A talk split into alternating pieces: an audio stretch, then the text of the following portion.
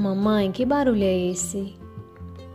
A borboleta amarela ligeira voava. O passarinho no alto da árvore cantava.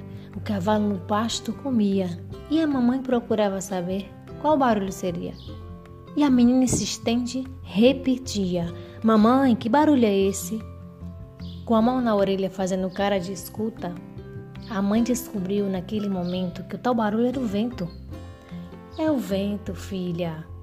E a menina olhava e não via.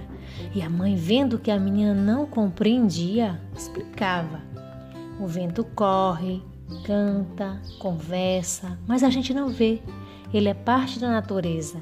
Na folhagem que voa, também podemos conhecer. Agora sim a menina entendia e ficava olhando o vento, mas nada havia.